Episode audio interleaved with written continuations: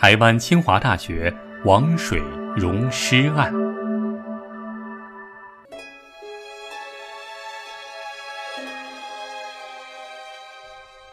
这个案件发生在台湾新竹清华大学。一九九八年三月九号上午，清华大学原子科学院辐射生物研究所演讲厅里，发现了一具女尸，而且女尸的脸明显被毁了容，难以辨认。在女尸的左手臂下方，还发现了一个使用过的保险套。这下子。清华大学校方一下子紧张起来，赶紧清查全校的女学生，最后确认死者是清华大学辐射生物所研究所二年级的许家珍同学。一个女研究生，竟然就这么莫名其妙的死在这里，而且脸上明显被毁了容。于是，当地警方迅速展开破案工作。当天晚上，警方就扣留了一个重要嫌疑人，那就是同样也是这个研究所的女研究生洪小慧。洪小慧和这个死者还是生前的好友闺蜜，但是这一次把她给抓起来了。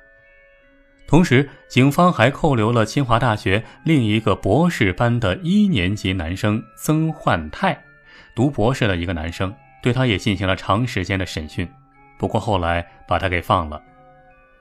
三月十二号，警方宣布正式破案，凶手正是死者生前的闺蜜好友洪小慧，从而揭出了这起凶杀案背后洪小慧、许家珍和曾焕泰三个人在感情上复杂的三角关系。原来啊，洪小慧和许家珍一九九五年两个人就认识了，当时两个人共同读的是一个补习班。一九九六年的时候，两个人同时考上了清华大学硕士研究生班。原本就认识的两个人，入学以后啊，更是成了好朋友，成了闺蜜，形影不离。这个许家珍，死者许家珍家里比较有钱，和洪小慧做朋友期间，经常拉着洪小慧一起去买东西，他也时不时的会买一些小礼物送给洪小慧。两个人就这样啊，在研究所里，后来慢慢的都认识了一个读博士的男生曾焕泰啊，是他们的学长。这一开始啊，曾焕泰还是有女朋友的，但是许家珍仍然是不由自主的爱上了曾焕泰，而洪小慧呢，居然也同时爱上了曾焕泰，但是她并没有告诉自己的好朋友，他们爱上了同一个人，反而。因为他有钱吗？他比许家珍先一步接近了曾焕泰，并且和曾焕泰上了床，发生了关系。不过呀，老话说得好，纸里包不住火。过了没多久，到了一九九七年农历年前，许家珍就发现了他们二人的不正当关系。啊！我好好的追求那男生，没想到你斜插一脚，你这算什么人呢？这么一来，这闺蜜也做不了了，俩人就撕破脸了。为了一个帅哥，两个人的姐妹情分那那就不算了。于是两个人呢就开展了爱情角逐，看看谁能够最后获胜。前面说过呀，许家珍家里有钱啊，手里有钱，那就开始动用了金钱攻势。不断的给帅哥学长就送礼物，各种各样的礼物，就拼了命的送。那帅哥啊，虽然人很帅，但是估计可能没见过这架势。那有人送礼物，太好了，就一概全收，通通收下。而与此同时，洪小慧啊，虽然没钱，但是害怕帅哥被人抢走，但是因为手里没钱呢，也没有多余的财力去。给帅哥送礼物，那怎么办呢？他就想了一个主意，就去酒店去做兼职，上班赚钱，甚至啊还背着帅哥偷偷的呃交了一个有钱的男朋友，从那个男朋友那儿弄点钱，好买礼物送给这个帅哥，然后呢和这位好朋友展开竞争。就这样，礼物攻势开展了好几个月。但是时间一长，俩人都发现这样做好像没什么效果，因为这个曾焕泰这个帅哥还有一个女朋友，同样也是这个研究所的研究生。这洪小慧和许家珍一琢磨，就决定不行，那咱们得联起手来，先打击主要敌人。于是啊，在一九九七年暑假，那个女研究生的骑的摩托车就经常莫名其妙的坏掉，而且去做实验的时候，实验室里面的实验做完了，实验数据没了，好几回都是这样。女研究生也不傻呀，就怀疑是洪小慧和许家珍干的，但是因为没有真凭实据。所以这事儿也就只好不了了之了。除了这事儿之外啊，还有一件事儿，那真是野火烧不尽，春风吹又生，是吧？当年年底啊，呃，这个帅哥，这个帅哥师兄啊，还真是比较帅，居然又勾搭了一个女人，是谁呢？也是这个研究所的，不过不是学生，是一个文员，办公室文员。你看这曾帅哥魅力还真大。是吧？到哪儿勾搭到哪儿。没过多久，洪小慧和许家珍就知道了。知道以后，顿时勃然大怒。但是他们不敢去找这帅哥，就直接找到了那个文员，姓韩的啊，办公室文员，就找了个借口，说这个女厕所的抽水马桶坏了，让他去看一下。因为这是那个文员的分内工作嘛，那个姓韩的文员就跟他们一块去了，没想别的。但是去了之后，洪小慧和许家珍二话不说，冲着那个姓韩的女文员噼里啪啦的就一通胖揍，警告他不许再和曾焕泰啊曾帅哥有任何往来。这白白挨了打，姓韩的文员能干吗？就向学校报告，这学校校方啊就调查了这事儿，但是因为毕竟没有太确凿的证据，最后呢也只好不了了之了。再说那个姓曾的帅哥，他是怎么想的呢？实际上这事儿啊，要说也好办，他选一个就行了，或者说是我都不选，我选别的女人，你们就死了这条心就行了啊。可是他不，他呵，脚踏两只船，恐怕还不止两只船。在这期间啊，他还呃对外界说，呃，我只是把那两个女人都当做妹妹啊，话是这么说。可是许家珍和洪小慧给他送礼物，他还是接着，而且还经常和洪小慧、许家珍发生关系。哎呀，你说这家伙是个什么东西，是吧？又要财又要色，老王对他的评价只有俩字儿：人渣。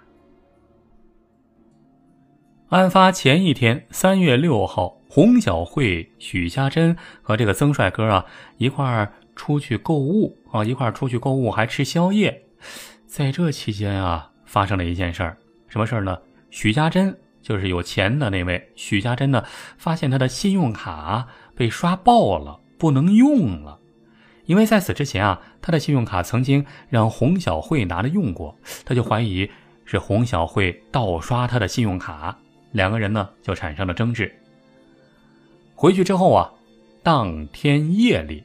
实际上，当天夜里啊，到了凌晨，那实际上就到了第二天了。第二天凌晨，三月七号，案发当天凌晨，洪小慧和许家珍相约来到了研究所的演讲厅里谈判啊，不知道怎么想的，跑到那儿去谈判去了。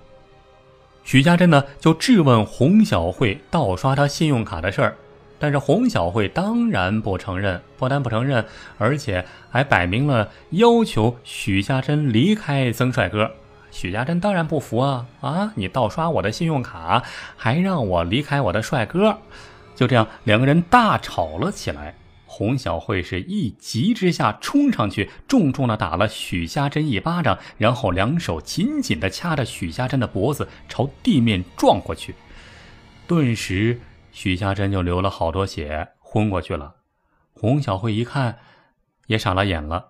冷静下来之后，他就回到实验室。取了一瓶化学药剂，什么呢？哥罗芳这种药剂啊，有毒，有剧毒性，而且有麻醉效果。他就把这个哥罗芳给拿过来，冲着许家珍的脑袋淋下去，然后把许家珍给拖到了演讲厅的空调后面，空调柜机后面，并找来纱布把地上的血给擦干净，然后就走了。这一白天的时间啊，因为是演讲厅，演讲厅一般没人来。过了十六个小时之后，过了这个白天啊，到了晚上，三月七号晚上九点十五分，洪小慧又来到现场，到空调柜机后面一看啊，许家珍已经死了，因为他在昏迷的时候吸入了戈方罗这种有毒的化学制剂，已经导致死亡了。见此情景，洪小慧做了一件事儿，什么事儿呢？她镇定地来到了研究所的实验室，因为她是研究生嘛，经常做实验。她知道实验室里有什么。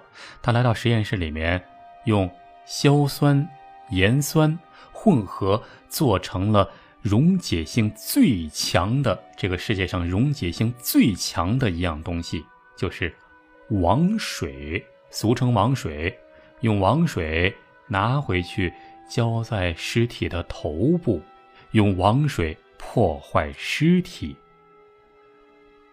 而且啊，洪小慧为了故布疑阵，在命案现场，他还故意扔下了一个保险套，企图给大家造成一种错觉，让大家误以为是死者遭到了歹徒的性侵犯。但是道高一尺，魔高一丈。案发之后，检方很快就查出了许家珍和洪小慧、曾帅哥的三角恋情，案子迅速被侦破了。案子侦破之后，洪小慧还有那个曾帅哥曾焕泰立刻被清华大学给退学了、开除了。洪小慧以故意杀人罪被请求判处无期徒刑，后来经过法院审理。洪小慧以杀人罪被判处十五年，毁坏尸体罪被判处三年，合计判了十八年有期徒刑。在服刑十一年之后，二零零八年十一月二十七号，他被假释了。洪小慧假释出狱之后，定居在高雄市的老家，因为他的英文不错，后来还从事了翻译工作，翻译了好几本书，都已经出版了。再说说那个曾帅哥。呃，从清华大学退学以后啊，据说就去了国外，后来在国外读了一个博士之后，又回到台湾当了一个计算机的工程师。到二零零八年底的时候，仍然是未婚。也有人说他已经改了名字，隐姓埋名了，但是也有人说他没有改他的名字。这个案件到这儿就结束了。这起闺蜜之间发生的惨案。能给我们带来什么样的教训呢？如果您想听到更多的大案奇案的相关故事，也可以来到老王的微信号“老王讲传奇”，然后发送“大案”两个字儿，就可以收到好几十个相关的大案、奇案、重案这方面的故事了。好了，今天就说到这儿，感谢您的收听，下期咱们再接着聊，下期再会。